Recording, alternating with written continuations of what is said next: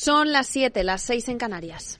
Capital Radio, servicios informativos.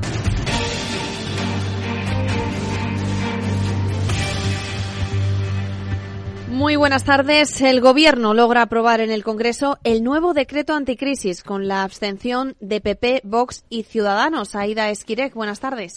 Sí, buenas tardes. Un plan que incluye la supresión del IVA para alimentos de primera necesidad y la reducción de este impuesto del 10 al 5% para aceites y pastas. En ese nuevo decreto ley para hacer frente a las consecuencias económicas derivadas de la guerra de Ucrania, se contempla también un cheque de 200 euros para hogares vulnerables, la gratuidad de los trenes cercanías y media distancia o la rebaja del transporte público. El presidente del Gobierno, Pedro Sánchez, ha comparecido a petición propia en el Congreso para informar de esas medidas del Ejecutivo y ha criticado las medidas tomadas en la crisis financiera por el Partido Popular.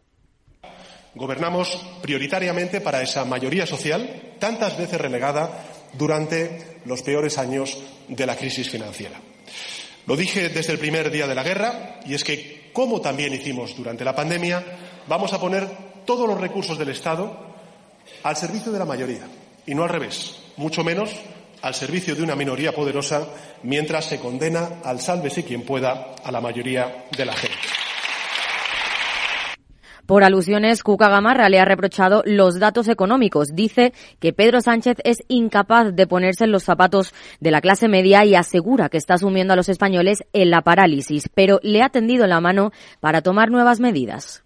Rectifique, rectifique su política económica que ha convertido usted única y exclusivamente en un escudo electoral y alivie la situación de las familias. Mire, deje de improvisar. Siga asumiendo nuestras medidas, pero le pediríamos que lo haga a tiempo y que además lo haga de manera completa. Porque la economía no es una cuestión de parches ni de trágalas. Y si quiere el apoyo del Partido Popular, busque los acuerdos porque estamos dispuestos a dárselo. Le pide a Sánchez que piensen los españoles porque dice esto va de ellos y no de su supervivencia. Y por macro, la actividad de la zona euro aumenta ligeramente en enero gracias a los sectores tecnológicos y farmacéutico, con lo que se pone fin a seis meses consecutivos de contracción. El PMI compuesto adelantado de enero se sitúa en 50,2 puntos por encima de los 50 que separan el crecimiento de la contracción.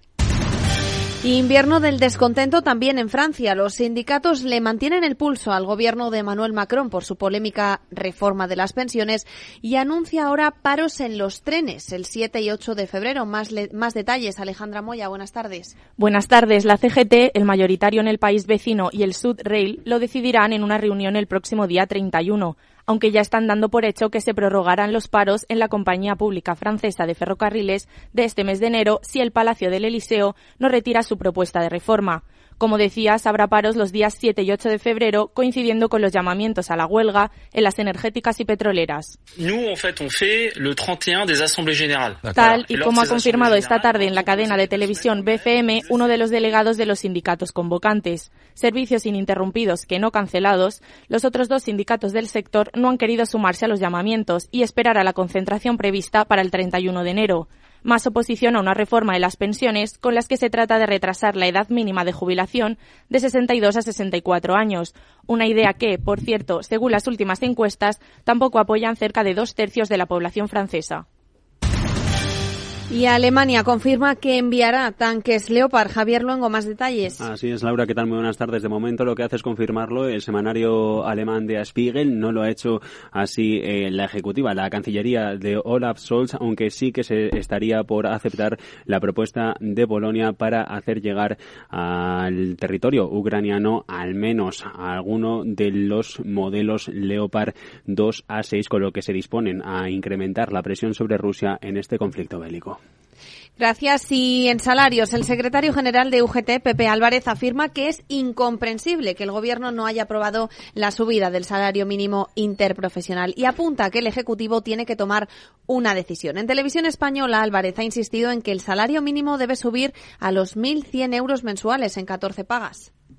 Un aumento del 10%. Creo que es lo razonable las empresas no les representan ningún tipo de problema. Alemania ha subido el 15%. Los países de dentro de Europa todos están entre el 15 y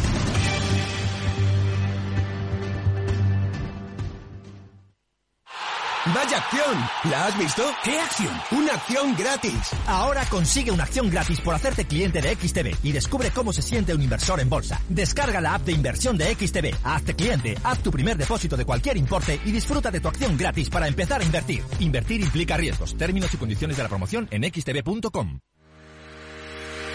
Si quieres conocer mejor las empresas con las que trabajas, empieza por Informa.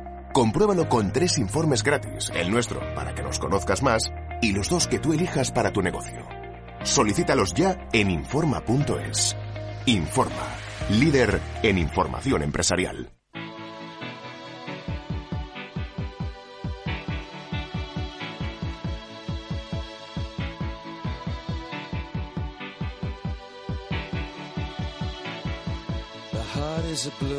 After Work con Eduardo Castillo.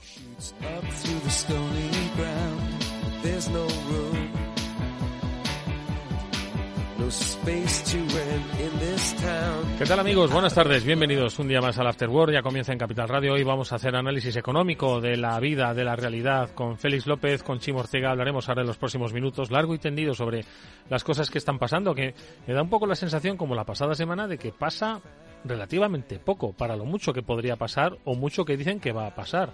Así que bueno, vamos a tomar de nuevo la temperatura al ambiente económico pues para ver si debemos ser un poquito más pesimistas, precavidos, optimistas o muy esperanzadores. En fin, de eso ahora le preguntamos a nuestros amigos. Luego, por cierto, que tocaremos también temas de carácter social. Siempre nos llama la atención pues asomarnos ¿no? a las grandes cuestiones de carácter social y hoy nos vamos a detener en un tema que nada tiene que ver diríais a priori sobre eh, los temas habituales que tratamos, pero nos hemos fijado porque nos ha llamado la atención con respecto a la lactancia. Y es que hay una corriente que defiende y que reivindica una protección de la lactancia pública.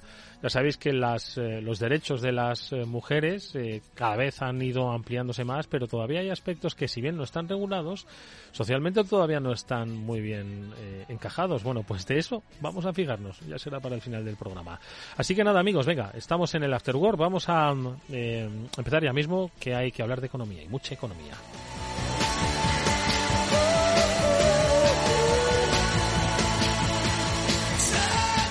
Bueno, pues eh, estás con el mismo espíritu que la semana pasada, Félix López. Buenas tardes, ¿cómo estás? Muy buenas tardes. ¿Qué? Sí, ¿no? Sí, ¿no? Sí, bueno, quizá con la idea de que como ha pasado una semana más y no ha pasado nada, pues sigue la, cosa como tranquila, ¿no? Sí, como que igual podemos escapar de la crisis, supongo la idea general, ¿no?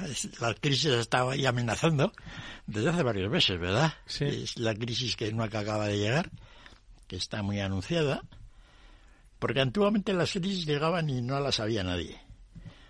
Pero esta como que... ¿No? Sí, como, que, quieren anunciarla, ¿para qué? Para que les pille más... No, no eh, llega, es decir, es un poco al revés, ¿no? Y sí, parece ser que, a ver si, hombre, las economías más grandes, Estados Unidos, ¿eh? en España lo mismo, que sigue un poco la misma línea, ¿no? A ver si podemos pasar de esta sin que no sea muy grave. ¿No? No mucho frío, el, empleo no se, no se resienta mucho. Estados Unidos, ¿no? Pues oye, el paro, tal, no sé qué. Estados Unidos solo tiene ahora un problema, es el precio de los huevos. Pero no es la primera vez que lo tienen, ¿eh? Ya, pero como ahora nunca. Ahora el precio de los huevos en Estados Unidos es la cosa más extraordinaria de, yo creo, de los últimos 300 años. ¿Allí cómo va? ¿Por docenas también y por medias docenas? Sí, lo venden por docenas y joder, está una en, California, ¿no? En California ocurren todas las desgracias de Estados Unidos. Lo bueno y lo malo. Sí, sí, Lo bueno y lo malo. Exacto. Lo malo en general les ocurre, pero luego como ganan tanto, me parece que es como... Pues les pasa como que, oye, lo pueden aguantar, ¿no? Oye, que haya que pagar 7 euros por una docena de huevos. Pues, oye, siete huevos, docena huevos. euros eh, una docena de huevos. Una docena de huevos. ¿Porque hay escasez o qué? Sí. Y entonces hay ahora lo que se ha lo que se está, digamos, prodigando es un contrabando de huevos. Ya tiene, tiene los mismos, ¿verdad? Desde México. Pero, pero escucha una cosa. Eh, pero un momentito, que debe estar escuchándonos anonadado. Chimo Ortega, ¿cómo está, Chimo? Tiene huevos. Anonadado estoy. Buenas tardes. Anonadado estás. No es la primera vez que Estados Unidos se enfrenta a una crisis en las importaciones de huevos. Además que ahí España también tenía mucho que decir, ¿vale? La producción. Pero esto, a Félix, que le, tú habías oído algo, yo no había oído nada de lo de los huevos, ¿eh? Yo no tenía ni idea, Eduardo. No. Yo no tenía mucha idea tampoco hasta que estaba viendo los precios de las materias primas y digo, esta cifra está equivocada. Era el precio de los huevos en Estados Unidos. ¿no? Entonces me he puesto a investigar. Y no, no estaba equivocada, ¿no? Hay un problema de... Bueno, en España ha subido mucho también y en todo el mundo, ¿no? Porque el precio de los piensos se ha disparado. Se ha disparado, ya sabemos por dónde. Sí, y entonces los huevos son directamente proporcionales al precio del pienso, ¿no? Pero claro, lo, que ha subido en España es un 50%, una cantidad realmente asombrosa. En Estados Unidos es que se han multiplicado por tres o por cuatro el precio de los huevos. Estados Unidos es un país de huevos, muchos. Tienen gallinas por todos los lados. Y de repente, pues, dicen que es una fiebre aviar salvaje. Claro, se mueren las gallinas, ¿no? Pues no tienes gallinas. No hay... y, no hay... entonces no tienes fábricas de huevos. Y, por otro lado, pues tiene el mismo precio este de la materia prima, ¿no? Pero en general es todo extraño, ¿no? En México abajo, pues no ha habido tanto. Entonces hay un contrabando de huevos ahora, México-Estados Unidos. ¿no? La frontera de México con Estados Unidos, como de Canadá con Estados Unidos, hay contrabando total, ¿no? Puros habanos, por ejemplo, ¿no? Está prohibida la importación de habanos, entonces desde Canadá y desde México, todo el que quiera tomarse un coibas Montecristo, pues oye, tienen allí suministro, ¿no?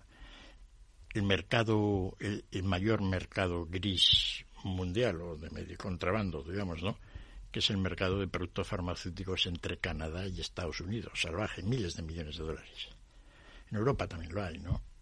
De, pues, oye, debido a los precios diferentes que tienen los medicamentos de acuerdo con las seguridades sociales de cada país, Estados Unidos la medicina es carísima, los medicamentos. ¿no? Bueno, que se lo digan algunos medicamentos eh, que hay escasez aquí en España porque se dirigen hacia otros países como Francia, por ejemplo, donde se paga bastante más por el mismo medicamento. Sí, sí, ¿no? y yo tengo tenido un montón de amigos eh, indios. Generalmente este era un negociete, digamos, intercultural, ¿no? de empresas Bélgica sobre todo, ¿no? También en Francia, de, comprar medicinas en lugares donde el precio está realmente controlado y poderlo llevar a otros sitios donde es más caro, ¿no? Entonces ahí está el tema de los huevos, sorprendente. Suerte han tenido de que si los huevos suben, la madera baja mucho. Ya uno puede construir casas pues, casi a precio de derribo. ¿Ha bajado la madera? Hace tres programas estaba carísima la madera. Sí, pero ¿Te ahora, acuerdas? Sí, pero ahora está a precios chunguillos, precios, digamos, más baratos que... Y los coches que habían subido... Chimo, ¿tú te acuerdas que hace año y medio estuvimos haciendo un análisis sobre lo que habían encarecido los coches en Estados Unidos? Que había marcas, no recuerdo cuáles, que habían llegado a doblar el precio del vehículo. Doblar el precio del vehículo, de 20.000 dólares a 40.000 dólares. Sí, bueno, pues yo estoy seguro que desde entonces ha seguido subiendo, ¿eh? O sea que, pero, pero la verdad es que no he vuelto a hacer, no hemos vuelto a mirarlo, pero yo estoy convencido que ha seguido subiendo el precio de los vehículos, o sea, va igual, no pasa como con la madera, que sube y luego baja, los coches todavía no han empezado a bajar. El otro día estaba hablando con Javier López Bernardo, que estaba haciendo un análisis a fondo de la mayor empresa vendedora de coches de segunda mano. Con la idea de pues si está barata, está cara, un poco para ver si se puede. Y entonces sí habíamos visto que los coches de segunda mano, el año, digamos, estamos a pues que 21, habían subido un 50% respecto al año anterior. Tremendo, ¿no? Es decir, como no había coches nuevos. por aquel problema de, digamos, de los chips. De los chips y tal, y de todo derivado de la pandemia y tal. y toda la historia. Madre mía. Qué lejos parece aquello todo, ¿sí? Sí, pero todavía está afectando, ¿verdad? Hmm. Es como si la pandemia hubiera acabado, pero que todavía no. Hmm. Ahí anda un poco. Y sin embargo, el año pasado los precios de coches de segunda mano habían caído un 25%. Se habían subido un 50 y luego habían caído un 25, con lo cual digamos que se quedaban todavía un 25%, 25 más caretes. Más o menos, ¿no? y, bueno, pues ahí está todavía, ¿no? Así que, bueno, de alguna manera parece que el mercado se ha equilibrado un poco, pero en el coche, en el precio de los coches nuevos estoy con un poco con la idea de Chimo. Yo creo que han subido pero no han vuelto a caer. ¿no? De alguna manera. y bueno, aquí sabrás tú bien aquí en Europa, ¿no? Lo que está ocurriendo y, bueno, cómo andamos, ¿no? Aquí siguen subiendo, lo único que ha bajado son las acciones de algunas compañías, mm. eh, tipo Tesla, que el año pasado cayó el 75%, o sea, vale una cuarta parte de lo que valía primero el del año pasado, pero los precios de los coches eh, siguen subiendo y los beneficios de las empresas siguen subiendo, de las automovilísticas, con lo cual es una, es una tendencia difícil, difícil de cambiar a, no ser que todo, todo el entorno eh, se vuelva como estaba antes, pero a los fabricantes ni a la red de distribución, aquí está ganando dinero todo el mundo, más dinero todo el mundo, y yo creo que tampoco tiene mucha intención de volver al pasado, a no ser que la situación de mercado les obligue, lógicamente. Oye, tú, Chimo, si todos tus amigos están ganando tanto dinero, no te llaman, ¿no? Quiere decir que... Es que, de verdad, Félix, no lo entiendes, que mm, somos periodistas. ¿Verdad, Castillo? Nos equivocamos de profesión para eso de ganar dinero. De todas es una bonita profesión, pero no se gana dinero.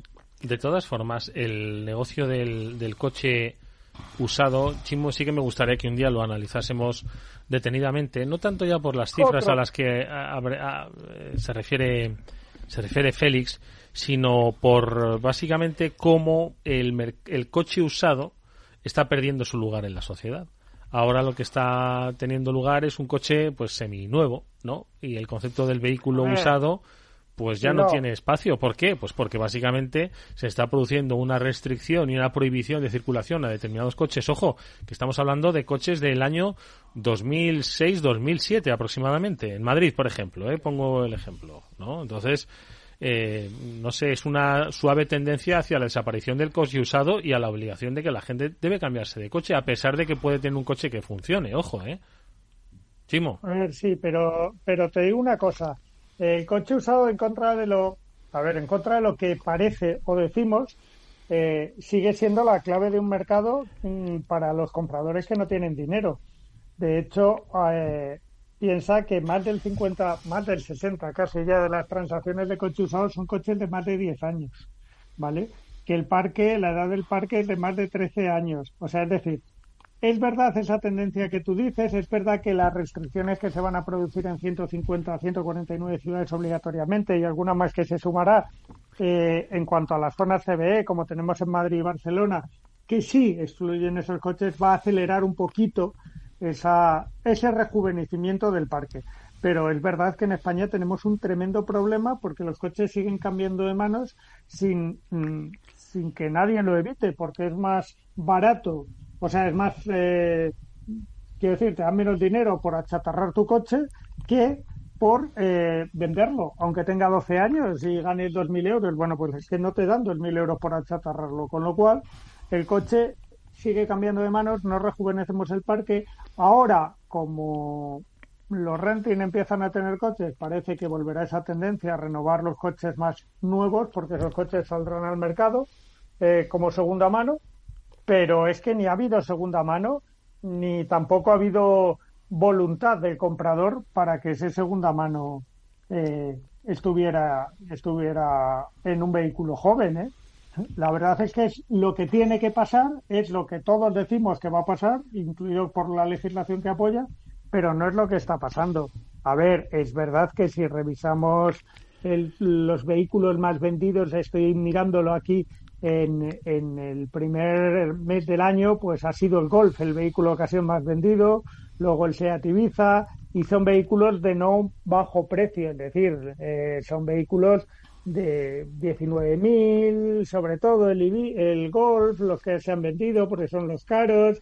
Es decir, no es un coche de precio, de ticket de precio medio bajo, pero, pero es que son una parte pequeña del mercado de ocasión. El mercado de ocasión siguen siendo los vehículos de segunda mano. Y os quería comentar también que, por ejemplo, ahora en, en Estados Unidos, ya que salía el tema, está el Congreso de ANDA, ANDA es la patronal de los concesionarios americanos, mm. y están intentando, como aquí, ¿eh? casi analizar, y mira que parten de un modelo distinto y más avanzado o más del que queremos llegar nosotros. Bueno, pues están analizando exactamente cómo tiene que ser el modelo de gestión en los próximos años, porque es que lo que ha pasado en estos tres últimos años va a cambiar muchas cosas en la automoción.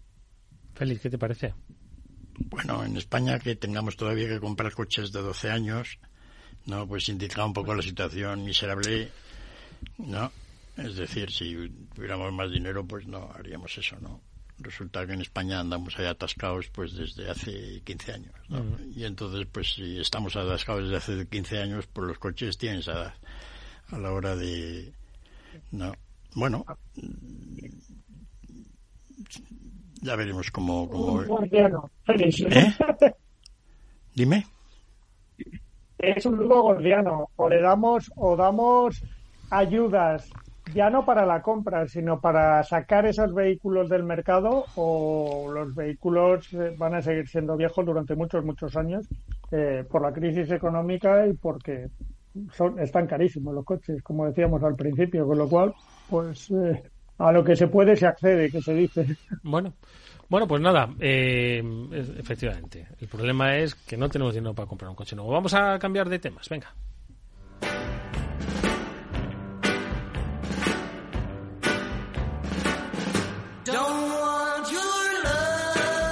After Work, quizás el mejor momento del día. Bueno, este es un tema que me preocupa especialmente porque si algo está condicionando la actualidad económica del planeta es la guerra de Ucrania, que parece que ya entró en una fase como de guerra de trincheras, ¿no? Por lo menos digo informativamente, ¿no? ¿Verdad? Porque ni se avanza ni se retrocede, ya no está en la primera línea informativa de, de los ciudadanos, por lo menos en España aunque sigue todavía obviamente coleando la política vinculada a la guerra de Ucrania. Y ahora está pues el tema de los Leopard, que no acabo yo de alcanzar a comprender muy bien, pero que no sé si eso va a significar, eh, Chimo, Félix, un nuevo estadio en, en la guerra. Y por lo tanto un recrudecimiento de la situación y un empeoramiento de el, el entorno económico. ¿Cómo lo ves, Félix? Bueno, es decir, el tema de todas las ayudas de países de Occidente a Ucrania, pues no tendría mayor problema si no es por el chantaje atómico ruso. No lo están haciendo regularmente. Yo creo que salvaron a toda la gente suya al oeste del Dnieper simplemente por eso. Estaban allí absolutamente perdidos 30.000 soldados y pasaron al otro lado del río milagrosamente, no se sabe cómo. Y ahora con el tema de, del Donbass, pues, perdona, con el tema de los tanques, pues parece un poco lo mismo. Sí es cierto que el tema de los Leopard está relacionado a la política exterior y las relaciones ruso-germanas, que no acabamos de entender muy bien, mm. ¿no? Y entonces, pues siempre está ahí la duda. Es cierto que los alemanes, probablemente después de Estados Unidos, son los que más dinero han dado a Ucrania, de alguna manera u otra. Pero no le están sacando ningún rédito diplomático, porque toda la gente del mundo pues tiene ahora como deporte pues el criticar a la política, digamos, de Alemania respecto a Ucrania, que miserables, que nos dan carros de combate, etcétera, ¿no? De alguna manera yo creo que los alemanes están esperando, para no enfadar también mucho las relaciones con los rusos, pues a ver si alguien da un paso adelante y, por ejemplo, los polacos, que son los que siempre son los más bravos a este aspecto, pues cogen unos tanques eh, alemanes y se los dan a los ucranianos digamos, incluso sin, digamos, muchas ganas por parte de los alemanes, ¿no? Y de ahí se, más o menos, se abra un poco la mano, se crea una especie de, idea general de que se pueden suministrar tanques y se les envíen más, ¿no? Yo no sé hasta qué punto el tanque va a cambiar el, el, curso de la guerra. ¿o Exactamente, eso queda un poco y estoy de acuerdo contigo que no sabemos mucho. ¿no? Llevamos dos años que se están pegando a tiros ahí en Bakhmut, es una ciudad allí fronteriza. Eh, por lo visto, todo el mundo está peleando allí. Y el resto de las zonas del frente están muy paradas, ¿no? Se está amenazando ahora por amenazando. La gente dice, va a venir la ofensiva de invierno, la de primavera, no sabemos cuándo llega, si después de la helada o con la helada. Y eh, todo el mundo está pensando que hay ofensiva soviética ahora en febrero, pero por, soviética, siempre se me acuerda todavía. De aquellos tiempos pretéritos. Todavía no ha sido capaz de... de disociar, ¿verdad? De disociar ¿no? una ofensiva rusa. Y por otro lado, alguien está diciendo que también los ucranianos están preparando las suyas, ¿no? Yo creo que va a haber poca. Está la cosa muy, muy estancada. Y no les veo a nadie con la capacidad, digamos, militar de la amenaza de una invasión rusa desde arriba, desde Bielorrusia, pero no lo veo yo, porque toda aquella zona hay mucho bosque, sería un poco volver al inicio de la guerra, ¿no? Mm. Probablemente una invasión ruso-bielorrusa, que los bielorrusos entraran, sería beneficiosa para Ucrania, porque Bielorrusia podría hundirse.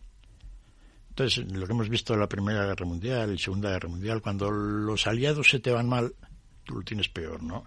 Es decir, muy probablemente un hundimiento de Bielorrusia. Un hundimiento político y económico. Sí, simplemente porque intenten invadir Ucrania y los ucranianos, pues. No, exactamente. No, lo rechacen o lo, rechacen que y se monte un buen tinglado en Bielorrusia. Porque Bielorrusia, la situación de, del poder de, de, de, la cúpula de Bielorrusia no es la misma que la de. Está más débil. Sí. ¿no? Sí, no, hay más mano de hierro, quizás podría caer con más. Sí, y entonces una caída desde el punto de vista pues de Bielorrusia pues a Rusia. Pero estas son ideas así como muy elementales, ¿no? Tampoco tiene mucha mm. lo que pueda ocurrir. Entonces, se puede conquistar años.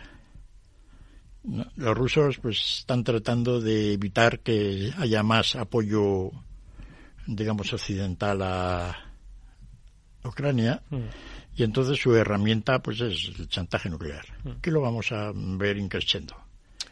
Eh, Chimo, ¿algún, ¿algo que te digan tus fuentes empresariales e industriales sobre la guerra o parece que ya se ha puesto en el, en el portfolio normal y ya pues se lidia con ella como con cualquier otro cualquier otro contingente? Sí, ¿no? Y preocupan más los efectos que de lo que pasa que, que, lo que está pasando realmente. Es una pena, pero ya sabes que estas cosas son con el tiempo se convierten en esto. Eh, y por otro lado, lo de los tanques, pues eh, no sé, después de una guerra de soldados uno a uno que parece hace un par de siglos, luego que si la amenaza nuclear que parece el futuro, y ahora volvemos a, los tanques del siglo pasado, pues, pues no está mal, no está mal. Es una, es una, es una guerra que como al menos en el contexto viaja en el tiempo. Yo creo que a Félix, que es un gran observador de estas cosas, seguro que le gusta, porque claro, a mí me, me mueve en el tiempo en los planteamientos de esta guerra. Hmm. Sí, me comentaba un alumno que había estado hace dos o tres años en Moldavia. Digo, joder, ¿no? Y ¿qué hacías allí? Nada, terminé allí por razones varias, ¿no? Sentimentales, probablemente. Y dice, ¿y qué te parece? Pues oye, una razón, porque es un país donde no tiene realmente ninguna, digamos, atractivo para que nadie vaya allí. Me dijo así un poco en plan, ¿no?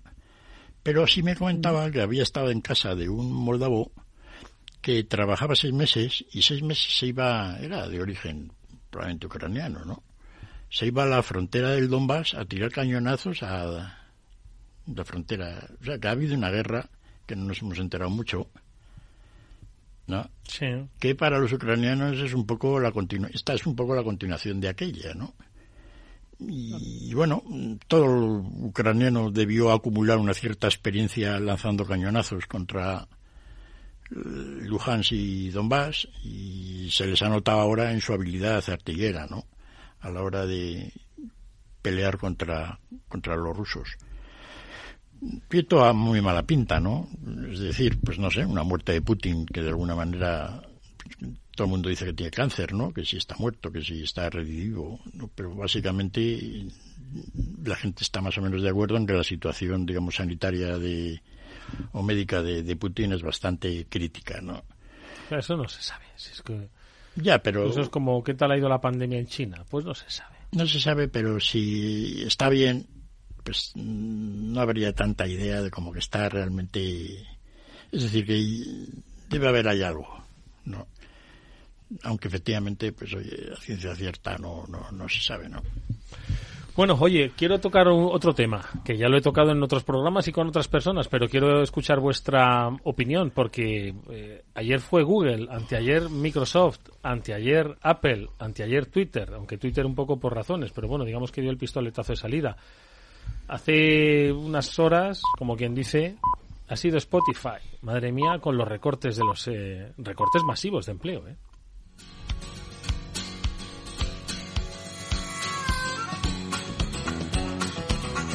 Después del trabajo, After Work, con Eduardo Castillo, Capital Radio. Hombre, comparativamente, eh, pues en Spotify, que ha sido el último, ha sido un 6% de la plantilla, 600 trabajadores, se dice poco, eh, casi un millar, de 9.800 empleados. Spotify, bueno, pues oye, le va muy bien, ha crecido mucho, pero ahora está pues un poco ajustando. Las otras cifras son un poco más llamativas, pero ojo, también comparativamente, Microsoft, Google, eh, Meta, eh, Twitter, pues tiene unas plantillas de, decenas de miles de empleados, si no centenas de miles, es decir, muy elevadas, ¿no? Por lo tanto, comparativamente tampoco es que superen ni siquiera el 10% de, de la plantilla. Y otras tantas compañías tecnológicas.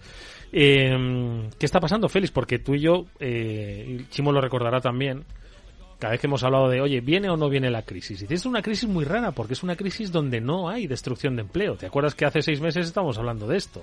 Sí, es la crisis donde cada vez hay más empleo. Cada vez hay más empleo. Sin embargo, pues no sé, no sé si estamos marcando un antes y un después con esto. ¿eh? Sí, la idea de, o la observación de todos los empleos que van a eliminar todas las empresas tecnológicas, pues marca un poco la pauta de, pues prever de que la cosa igual viene dura, ¿no? Y yo no sabría qué decirlo, ¿no? Está claro que esa gente mm, pues no ve el, presente, el futuro mejor que el presente. No. Pero por otra parte, yo estoy más o menos convencido, y esto ocurre mucho en Estados Unidos, de que son empresas que cuando las cosas van bien contratan a un montón de gente, ¿no? como han hecho en los pasados años, y de repente piensan pues que unos cuantos de ellos les sobran, por las razones que fueran y es una manera de hacer limpia. Y bueno, es una manera dramática, de alguna manera, pero yo no creo que lo hagan tanto desde el punto de vista de que, por ejemplo, Google pues vaya a ingresar menos el año que viene que este, o que tengan menos negocio, mm. sino que tienen un 10% de la gente que realmente les sobra, porque quizá no deberían haberlos contratado o porque son gente que no les encaja dentro de los negocios, ¿no? Y en principio, si lo ves con cierto criterio, pues está bien. Es decir, y en realidad sería una de las maneras de que haya crecimiento económico. Es decir, consiste en que si con la misma gente haces lo mismo, pues no, no vamos a ningún lado. Si haces lo mismo con menos gente, pues digamos de alguna manera es un síntoma de que todo el mundo está creciendo. Otra cosa es que la gente que ha ido al paro pues tiene que encontrar trabajo en otros sitios, que lo encontrará, ¿no? En Estados Unidos mientras eh, sigan con este nivel de, paro que tienen. Entonces yo no sabría muy bien evaluarlo. Yo mi, idea fundamental es que yo no creo que estas empresas piensen que van a todos van a perder dinero, van a irles les va, les va a ir peor, sino que dentro de esas plantillas tan enormes que ellos tienen, pues de alguna manera dicen, oye, vamos a hacer aquí una limpia y ya veremos, ¿no? Y si cambia un poco el tema, pues vamos a seguir ampliando pasa en una pyme. Si tienes 60, pues igual piensas que hay gente que no te sirve bien, pues cuatro o cinco van a la calle, ¿no? No sabría yo evaluarlo. Pero sí es un poco la idea general de que si esta gente está eliminando personal, pues que, digamos, este paraíso de terrenal del paro, o de no paro, del trabajo, pues está un poco poniéndose en duda ya, ¿no? Chimo. Yo, yo a ver, eh, hay veces que, que te suena excusa, pero ¿qué es lo que está diciendo Félix? Es aprovechar un poco la situación. Pero vamos, yo creo que, es preocupante y creo que, sobre todo en algunos sectores lo que ha podido pasar es que con la pandemia ya hemos sobredimensionado empresas eh, y que ahora mm, Claro, sobredimensionado en función de qué, ¿vale? Pero, pero eso es el análisis que hacen sus accionistas. Se han sobredimensionado empresas que ahora parece que no van a responder a las expectativas que tenían tan rápidamente. me cuesta analizarlo, pero me preocupa porque es otro, otro factor que puede crear inseguridad y la inseguridad ya sabéis que cotiza muy mal. Hombre, eh, y eso me preocupa mucho. Yo no sé si ahora se va a producir una especie de contagio eh, porque ya hemos dado el salto, aunque si bien Spotify pues tiene esa base tecnológica, al final el negocio de Spotify es muy diferente al negocio de Google, ojo, ¿eh? Y es eh, también diferente al negocio de Meta, ¿vale? Entonces, que insisto, tienen base tecnológica, pero pero no es lo mismo. No lo sé. No, no lo sé, yo no sé si les afecta a todas las tecnológicas, la excusa, no lo sé, la verdad es que no lo sé valorar, pero algo está pasando. Yo, sobre el tema del paro en Estados Unidos o en España, haría más incidencia en otros sectores, ¿no? Sí, pues qué pasa en estos de la construcción, en sectores donde hay más empleo y de alguna manera pues terminan, digamos, afectando más el servicio del comercio minorista. Esta gente, aunque ocupa mucho mucha gente, empresas estas, dentro de lo que es el sector americano de los empleos son, digamos, un número de personas reducida, ¿no? Pero bueno, es un indicador, ¿no? Yo estoy ahora prestando mucha atención, porque analizar el mercado laboral de los últimos tres años es todo un galimatías. En España, en todos los lados, en realidad, ¿no? Prestando mucha atención a aquel famoso libro que hemos contado varias veces aquí del difunto David Kreber, sobre los bullshit jobs. Sí. ¿no? Y aunque la gente se lo tomaba un poco a chunga, Rever más o menos dice que el 50% de los trabajos del mundo, sobre todo en este tipo de cosas que hacemos en, sentados en la mesa y moviendo, pegándole a la tecla de aquí para allá, pues se podían evitar. A nivel tanto administrativo de la administración general como de y entonces estoy prestándolo más atención porque efectivamente hasta qué punto hay un montón de trabajo que, que las empresas consideran que es necesario, pero que pues que bueno lo es. Tanto por un lado de aumentar la plantilla como de disminuirla, ¿no? Y bueno, las implicaciones de todo ello, porque no cabe duda de que sobre cómo las empresas valoran el trabajo y lo que hace la gente, que puede ser correcta o no, las empresas pueden estar equivocando, pues da bastante luz sobre lo que ha ocurrido, o debería haber dado luz lo, que ha ocurrido en el mercado de trabajo en los últimos tres años. Y bueno, yo no sabría muy bien qué decir, pero sí es efectivamente algo extraño, ¿no? Que las empresas, que normalmente suelen ser bastante reacias a la hora de aflojar la chequera y contratar nueva gente, pues en situaciones que no son, digamos, económicamente pues, expectativas brillantes, pues siguen haciéndolo. Se sigue contratando gente y uno diría muy bien, ¿y para qué? ¿No? Cuando y ese es un tema tiene que ver un poco como las empresas pues han ido reorganizando sus plantillas, la gente que trabaja, la gente que no. Quizá haya mucha gente que esté trabajando y no esté haciendo cosas que hacía antes y ahora los tiene que hacer otros y la gente tiene que contratar más. Es todo muy extraño. ¿No? Y yo la verdad, pues no sé más que otros que están analizando esto y yo lo veo un poco desde esto. Yo ya poniendo muy en duda toda la capacidad, digamos, empresarial de organizar toda su fuerza de trabajo de una manera, digamos, tan coherente como... Pues los economistas somos muy dados a decir de que el sector privado asigna muy bien los recursos. ¿No? Pues igual no lo hace tan bien. ¿no? Y entonces, pues de vez en cuando, pues hay mucha gente que está ahí se ha ido contratando. Mm, oye, está bien que tengan su trabajo, nivel de la economía dan demanda agregada, pero que en algún momento determinado las empresas pueden cambiar de idea y, yo creo que es lo que ha ocurrido bastante con el tema de las la cantidad de gente que han debido contratar Google y todos estos que en realidad no debían estar haciendo nada es realmente por la pandemia no que de alguna forma se, se mm. necesitó aquello pues esa especie de virtualización de la vida, ¿no? No, no, pero puede ser que en Google, en Meta, en todos hay auténticos departamentos con mil personas que todo el departamento sobra. O sea, ya no es una cuestión de... vamos a ver, si viene, si viene como es el tío Paco con los recortes, así como se dicen, ya te digo yo, ¿verdad, Chimo? Que si uno viene en plan tío Paco con los recortes o las rebajas, ¿no? Eh, encuentra sitios donde considera que, que, que, lo que hacen dos seguro que lo puede hacer uno. Ya te digo yo siempre ha habido gente y, hay especialistas en eso. ¿De acuerdo? Eso siempre. Y también el, que picaba en la mina, en vez de hacerlo de 8 a 3, lo podía hacer de, 12, de 10 a 10. Claro, siempre. ¿no? pero es lo que dice Félix. Esto es una cuestión de redistribución, de equilibrio. Pero estás hablando de trabajos de que en realidad se, se reconocen que se deben hacer. Yo estoy hablando de, trabajos de, trabajos de que si no se hacen no pasa nada. Tiene que haber cantidad de... Joder, cuidado que habrán creado departamentos para analizar cosas sí determinadas. Pasa, sí pasa. Sí pasa, porque por ejemplo alguien podría decir que Chimo y yo como periodistas, si ya están las redes para informarse, ¿no?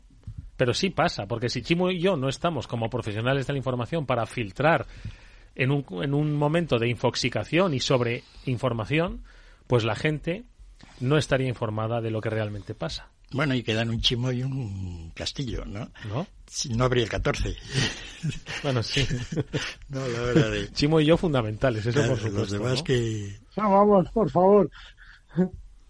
Bueno, no sé. En fin, yo creo que el tema da para, para mucho que hablar. Mm, estoy seguro de que no va a ser la última compañía que va a anunciar. Lo seguiremos haciendo. Ah, comentaba eh, nuestro amigo Víctor Magariño que una de las cosas que destacan de estas grandes reestructuraciones es que los planes de retribución y de recolocación que les estaban dando ¿no? a, los, eh, los que se ven afectados por estas grandes reestructuraciones que eran muy buenos, eh, que eran muy buenos. Entonces, bueno, pues también dice también un poquito los perfiles, que quizás sean de fácil recolocación, no sé, no son ajustes masivos de gente que quizás tenga dificultad para recolocarse. No en este sector, en general todo el mundo que trabaja digamos, en empresas como estas en Estados Unidos se recoloca fácilmente. Ahora habrá que ver a qué nivel de sueldo, ¿no? Y qué haciendo, ¿no? Porque no, es que hay gente que están ganando 150.000, 200.000 euros. Es decir, no son la mitad de la gente que van a echar, la media del dinero es ese. Sí, lo que tiene que hacer uno es acostumbrarse a ganar poco, ¿verdad? Porque Y entonces se vuelve estoico desde el momento. estoico desde el principio a fin, ¿verdad, Chimo? Claro, si el problema no es de lo que ganas, es de lo que gastas. De lo que gastas, Exacto. Gasta menos. Si es que, Eduardo, ese es el problema real. Cuando, cuando el capitalismo, por decir de alguna manera, o la sociedad occidental creó, digamos, la necesidad del gasto, ¿no? Y la teoría del consumo, ¿no? Es decir, ¿por qué la gente consume lo que consume y ha ido cada vez consumiendo Oye, pues eh, me lo apunto para la semana que viene, ¿te parece? Sí, bueno, hay cositas muy entretenidas, un holandés, ¿no? Venga, te voy a... eso, si uno cuanto más gasta, o sea, cuanto más gana, más gasta. Pero yo siempre, yo como gano poco no tengo ese problema. Pero si yo gasta, si yo ganase mucho, ¿gastaría tanto proporcionalmente? No, dice ya Keynes que no. Pero en la ah, función a corto plazo del consumo. Quiero decir que sí, hay una diferencia, hay una el consumo y la renta están relacionados. Cuanto más gasta, ganas pasta, más gastas. Más gastas. Pero se decía, o decía Keynes, que a corto plazo, era un poco la idea suya, si te sumaba, si gastabas ahora el 70% de lo que ganas, del dinero adicional que ganabas, igual solo te gastabas el 60%. Ajá. Y porque como lo tenía todo ya, y que los ricos, pues en realidad gastan menos. Gastan poco. Sí, y como hay que gastar para que la economía funcione, pues es mejor quitarle la pasta a los ricos, que no se la gastan, y quitársela a los pobres. Hay debates fiscales. Oye, ese es el tema. Hablamos de esto la semana que viene, ¿vale? Feliz López, muchas gracias. A vosotros. Chimortega, muchas gracias, amigo. Muchas gracias a ti, Eduardo Castillo. Y nosotros vamos a seguir con estos otros temas que tienen carácter social. Nos fijamos en ellos aquí en el Afterworld. Venga, hasta ahora.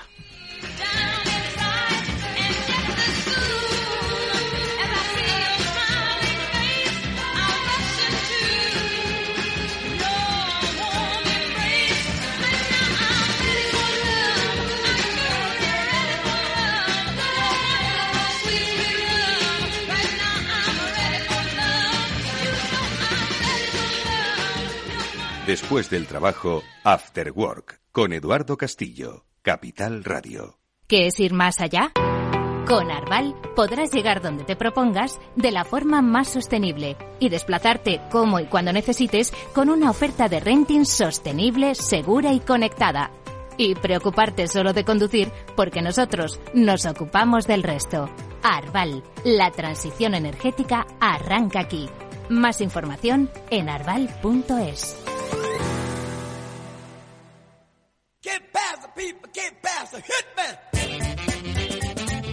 Eduardo Castillo en Capital Radio. After Work. Bueno, pues como os decíamos al principio del programa, este espacio, este After también le gusta asomarse a las cuestiones que ocurren en nuestra vida y que al final tienen mucha implicación, obviamente, en nuestra convivencia, la empresarial, la personal. Y en estos temas sociales en los que nos asomamos hoy, pues nos eh, paramos en un tema que quizás muchos de vosotros habéis sido testigos, quizás eh, en primera persona, como madres, quizás como testigos, quizás como testigos de redes sociales, porque es un debate el de la lactancia en lugares públicos, que muchas veces salta a las redes sociales y nosotros como espectadores a veces contemplamos sin saber exactamente en qué parámetros se mueve. Bueno, pues este debate es el de si uno puede, o una madre en este caso puede tranquilamente ejercer la lactancia en un lugar público. ¿Cuántos de vosotros de verdad habéis eh, asistido a un debate como este? Quizás algunos de vosotros e incluso os habéis molestado, otros habéis sido molestadas. Bueno, pues nosotros nos detenemos en este debate porque se está presentando una iniciativa en el que se quiere poner un poco de claridad sobre cuál es ahora mismo el marco legal y social en el que se determina o se desenvuelve la lactancia en lugares públicos. Para conocer un poquito más sobre ello, eh, hablamos con Violeta Ciego, que ella es abogada especialista en derechos humanos, en género y en infancia, porque es junto con eh, madres que han eh, padecido incidencias por haber realizado lactancia en público y también junto con asociaciones que defienden un poco la eh, ordenación pues de esta actividad eh, se presentan como digo iniciativas eh, sobre las que nosotros nos hemos parado a por lo menos conocerlas en profundidad. Violeta Siego nos acompaña en este programa. ¿Qué tal, Violeta? Buenas tardes, bienvenida. Hola, buenas tardes. Oye, yo decía que hay madres que lo han padecido, ah, hay testigos que lo han visto pero no sabían exactamente cómo desenvolverse y otros que quizás lo hemos visto con cierta frecuencia debates surge, que surgen en redes sociales. Redes porque es al final eh, un poco la plaza pública, ¿no? En la que en más de una ocasión hemos visto a una madre que ha sido interpelada eh, por eh, haber dado de mamar a su hijo o a su hija en un lugar público. Y nos movemos en un entorno, yo creo que de desconocimiento jurídico, pero también de percepción y desconocimiento social, ¿no, Violeta? Sí, totalmente. Bueno, yo creo que lo primero que hay que subrayar es que dar el pecho en público, el ejercicio del derecho a la lactancia materna en público, no está prohibido en España, es más, está protegido. Lo que pasa que eh, la falta de que haya una regulación específica donde se mencione esa protección hace que, en ocasiones se hayan dado incidentes muy desagradables para las mujeres que, que, han dado el pecho a sus hijos cuando estos lo han demandado, ¿no? Y estas situaciones bueno, pues las colocan en una, en una posición eh, muy desagradable en las que se sienten juzgadas y en las que al final, si quieren reclamar ese derecho que sí viene reconocido en la ley de igualdad de trato entre hombres y mujeres, eh, tienen que interponer una hoja de reclamación. De hecho, se han dado multitud de casos en los que al final, eh, bueno, pues los, los espacios públicos o las personas que, que les han reprochado que se sacaran el pecho en público, como puede haber sido en una piscina municipal o en un gimnasio o en un restaurante, han terminado pidiendo disculpas desde las direcciones porque efectivamente es un derecho que sí que recoge eh, la ley de igualdad. Pero no hacerlo específicamente, que es lo que viene un poco a reivindicar la campaña eh, que, que, ha impulsado Teta y Teta, bueno, pues es lo que hace que se dé ese vacío y que se impida la normalización de algo que es completamente natural. Mm. Porque de eh, en este sentido, eh, yo creo que son circunstancias, yo lo he circunscrito a episodios que podemos conocer de una manera más directa o personal o de una manera indirecta a través, pues como digo, de las redes sociales. Pero esto es algo que pasa con frecuencia, que pasa cada día y que eh, desde la asociación a la que hace referencia y desde el grupo de madres lactantes habéis querido visibilizar con datos estadísticos, ¿no? Es decir, que esto se puede medir y se ha hecho un estudio a propósito, pues para un poco mm, darle forma real a algo que, como dices tú, todavía pues parece que forma parte más de un comportamiento social que de un derecho al que tienen, eh, que tienen las mujeres, ¿no? Sí, completamente. De hecho, el estudio al que, al que hace referencia, que, lo ha realizado Lola Mullen y Link Market, eh, lo que viene es a, destapar algo que, en diferentes estudios ya se venía y se, ha, venido poniendo en evidencia, y es que eh, la mayor parte de las mujeres que dan el pecho en público se sienten incómodas, se sienten juzgadas, se sienten eh, de alguna manera observadas, pero observadas de una manera con, cierto reproche, ¿no? Pues dos de cada tres mujeres han tenido esa, esa sensación, ¿no? Pero es que además eh, ha habido ocasiones en las que ellas han, directamente se les ha llamado la atención, ¿no? El 15% decía el estudio de mujeres han sido, bueno, pues de alguna manera recriminadas, ¿no? Por ese comportamiento. Claro, esta falta de naturalidad y esta falta de normalización de algo que, que, es completamente natural hace que, la propia mujer en muchas ocasiones, eh, por evitarse esa presión y por evitarse eh, cualquier problema, especialmente pues, en en restaurantes o incluso dado situaciones también en, en museos, eh, pues hace que al final se tape o que, o que busque espacios, bueno, pues que, que, la lleven a dar el pecho a, a su criatura bueno, pues de una manera un poco forzada cuando en realidad no tiene por qué forzar una situación. Es decir, una mujer en nuestro país que quiere dar el pecho a demanda eh, públicamente, lo puede hacer, se puede sentar en ese mismo lugar donde su criatura se ha puesto a llorar o donde ella sabe que le tiene que dar el pecho y ponerse a dar eh, eh, de mamar a su, a su hijo o a su hija sin, sin esperar ningún tipo de reproche. Es más, eh, no está obligada a utilizar algunas de las salas que en ocasiones algunos espacios ponen a disposición de las mujeres para, para amamentar. ¿no? la, la, disposición de salas, que es una solución que, que algunas veces se, se busca ¿no? como espacios para la lactancia en determinados lugares, pues es una alternativa y es una opción y, y está bien barajarlo, ¿no? Pues si eso le hace sentirse a la mujer eh, más tranquila, pues por el silencio, porque es un espacio más amigable y porque, y porque puede estar más cómoda, pero es una opción, no es una obligación. Con lo cual, al final, lo que tenemos que tener claro es que aquí lo que está en juego es el derecho de, de la criatura, es el derecho del niño de la niña, y también está en juego el derecho de la mujer. De hecho, eh, nos han tenido que recordar desde, desde, el Consejo de Derechos Humanos de Naciones Unidas eh, en 2016 y el año pasado también, en noviembre, nos lo recomendaron diferentes expertos eh, y relatores espaciales en derechos humanos, que estamos ante un derecho humano, que la lactancia materna es un derecho humano y que la posibilidad de dar, de, de, de, mamar a tu hija o a tu hijo en cualquier momento y en cualquier lugar tiene que estar protegido por parte de los Estados. Eh, Violeta, en este sentido, fíjate, estaba yo pensando en, las salas de lactancia cada vez más habituales en, eh, en determinados eh, lugares públicos, como pueden ser quizás estaciones, o pueden ser museos o incluso centros comerciales, pero hay otros tantos sitios, vamos, me atrevo a decir que el 90% de los sitios ¿no? públicos pues no tienen. Entonces, ¿habría alguna reivindicación pues para dar a conocer que esto es un derecho de las madres, pues a, tanto a los propietarios de los lugares eh, como a los propios clientes que comparten ese espacio público? Es decir, reivindicáis que haya mm, carteles, que se visibilice, porque claro, estamos hablando de concienciar en materia legal a toda una población, ¿no? Cuando hay pues un no sé un absurdo eh, parece mentira que no si no fuésemos humanos que haya gente todavía que se escandaliza por esto no o que se ofende incluso pero entonces cuál es un poco la medida eh, que proponéis pues para que se vaya trabajando en esa eh, no solo conocimiento de la legalidad sino en una normalización de un acto como este todos hemos sido niños por Dios Claro, yo creo, perdona, yo creo que la, normalización eh, tiene que llegar en, gran medida porque, porque haya una regulación específica que proteja el derecho a, la lactancia en espacios públicos. Y esa protección yo creo que al final se traduce en los diferentes espacios públicos pues en medidas, como tú dices, ¿no?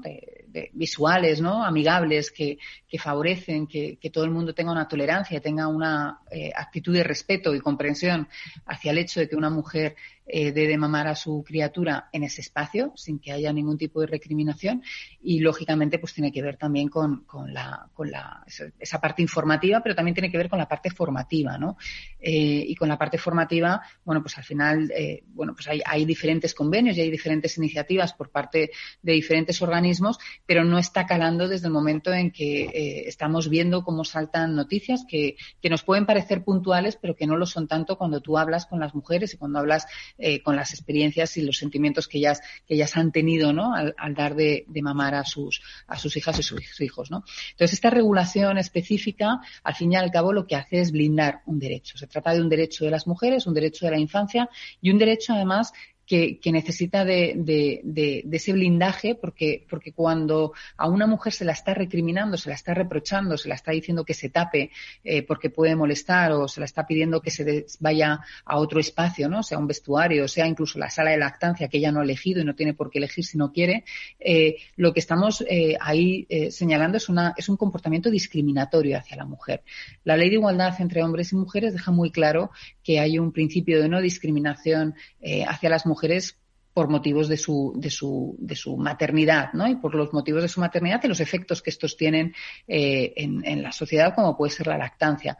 Pero es que además eh, los poderes públicos tienen, tienen que actuar, hay un compromiso por parte de los, de los poderes públicos de que tienen que actuar para proteger ese tipo de derechos, ¿no? Mm. Entonces, al final, esa educación, esa formación y esa información que estamos demandando, vemos que solamente es posible si hay una regulación eh, específica que proteja este derecho y, y además es que es efectiva, ¿no? Hay un ayuntamiento, como es el Ayuntamiento de Pamplona, pues que, en 2018, creo recordar, eh, eh, estableció que en todos sus espacios públicos ese era un derecho blindado, ¿no? Que las mujeres tenían derecho a dar el pecho a sus hijas y a sus hijos en público y que, y que nadie podría en ningún caso reprocharles, ¿no? Y al final, en ese, en ese compromiso público eh, con los derechos de las personas, pues lo que se está creando es un ambiente de convivencia y de respeto que a mm. veces no se da de forma espontánea y que hay que de alguna manera canalizar y que hay que de alguna manera normalizar. Una última cosa muy breve, Violeta. En los últimos años se ha percibido una mejora, una normalización, un aumento o sigue paralizada esta percepción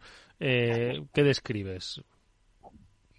Pues mira, yo creo que ahí eh, es, un tema poco, poco analizado y poco estudiado, ¿no? Eh, yo haciendo un, un, rastreo de diferentes noticias que hayan salido en medios de comunicación aquí en España, eh, bueno, pues lamentablemente veía que había noticias de todos los años, desde el 2014 en que el Museo eh, de Valencia, ¿no? El IBAM de Valencia tuvo que pedir disculpas porque, porque a una mujer se la obligó a, salir de una sala porque estaba dando de mamar a sus hijos, 2014, hasta hace pocos meses, ¿no? Que, que una, una pareja, eh, un socorrista o una piscina municipal les dijo que se tenían que ir a, dijo a la mujer que se tenía que ir al vestuario a dar de, de mamar a sus hijos, ¿no? Con lo cual, lamentablemente, tengo la sensación de que aunque nos parezca que, son situaciones puntuales, no lo son y que, y que depende muchísimo de, que consigamos que, esto se naturalice y normalice eh, de una vez por todas. Bueno, pues nos hemos aproximado con el ánimo, obviamente, de normalizar eh, una situación eh, pues que llama todavía mucho la atención que se produzca a estas alturas, sobre todo por el desconocimiento de la ley y sobre todo por la propia normalidad y naturaleza humana. Nosotros le hemos acercado con la ayuda de Violeta Siego Cruz, que es abogada especialista en derechos humanos, género e infancia, y que junto a eh, la asociación Teta y Teta y unas eh, serie de experiencias contadas en primera persona por madres lactantes quieren poner de manifiesto algo que todavía, ojo, no se ha normalizado. Se normalizan muchas cosas, pero todavía esto no. En fin, nosotros llamamos la atención sobre ello. Gracias, Violeta. Mucha suerte. Hasta muy pronto. Muchas gracias a vosotros. Adiós. Bueno, pues con esta reflexión nos despedimos, amigos. Nosotros nos gusta hablar de la realidad económica, pero también de la realidad que nos rodea, y esta forma parte de ella. Pues si queremos avanzar como sociedad, avancemos en todos los sentidos. Así que con ello nos despedimos, para haceros reflexionar también sobre estos temas que nos importan. Eh, pues eso, que nos vemos como siempre mañana a la misma hora, a las 19 horas, en la sintonía de Capital Radio. Gracias y hasta mañana.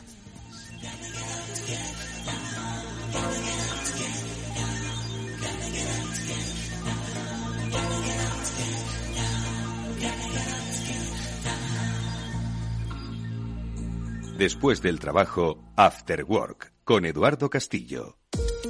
Los ataques que comprometen los sistemas de información causan daños no solo con brechas de datos y operaciones no confiables, sino también daños físicos en las instalaciones o peor aún, a las personas que dependen de esas instalaciones. Por ello, una seguridad Zero Trust como la ofrecida por Zscaler garantiza la confianza en la red y frena los ataques maliciosos. Descubra más en zscaler.es. Capital Radio la genuina radio económica.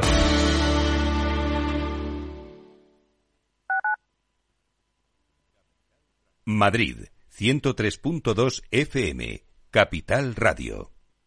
¿Eres emprendedor? Encuentra asesoramiento y formación gratuita en materia empresarial, digital y sostenibilidad gracias al proyecto Más Emprendimiento. Infórmate en másemprendimiento.es. Proyecto promovido por la Comunidad de Madrid en colaboración con ATA y CAG. Financiado por la Unión Europea Next Generation EU. Plan de recuperación, transformación y resiliencia. En Hospital HLA Universitario Moncloa cuidamos de ti y de tu tiempo con un servicio de urgencias ágil y eficiente las 24 horas, los 365 días del año. Urgencias pediátricas y de adultos con profesionales altamente cualificados y tecnología de vanguardia. Hospital Moncloa, contigo cuando más lo necesitas. Estamos en Avenida Valladolid 83. Para personas inquietas, Capital Radio.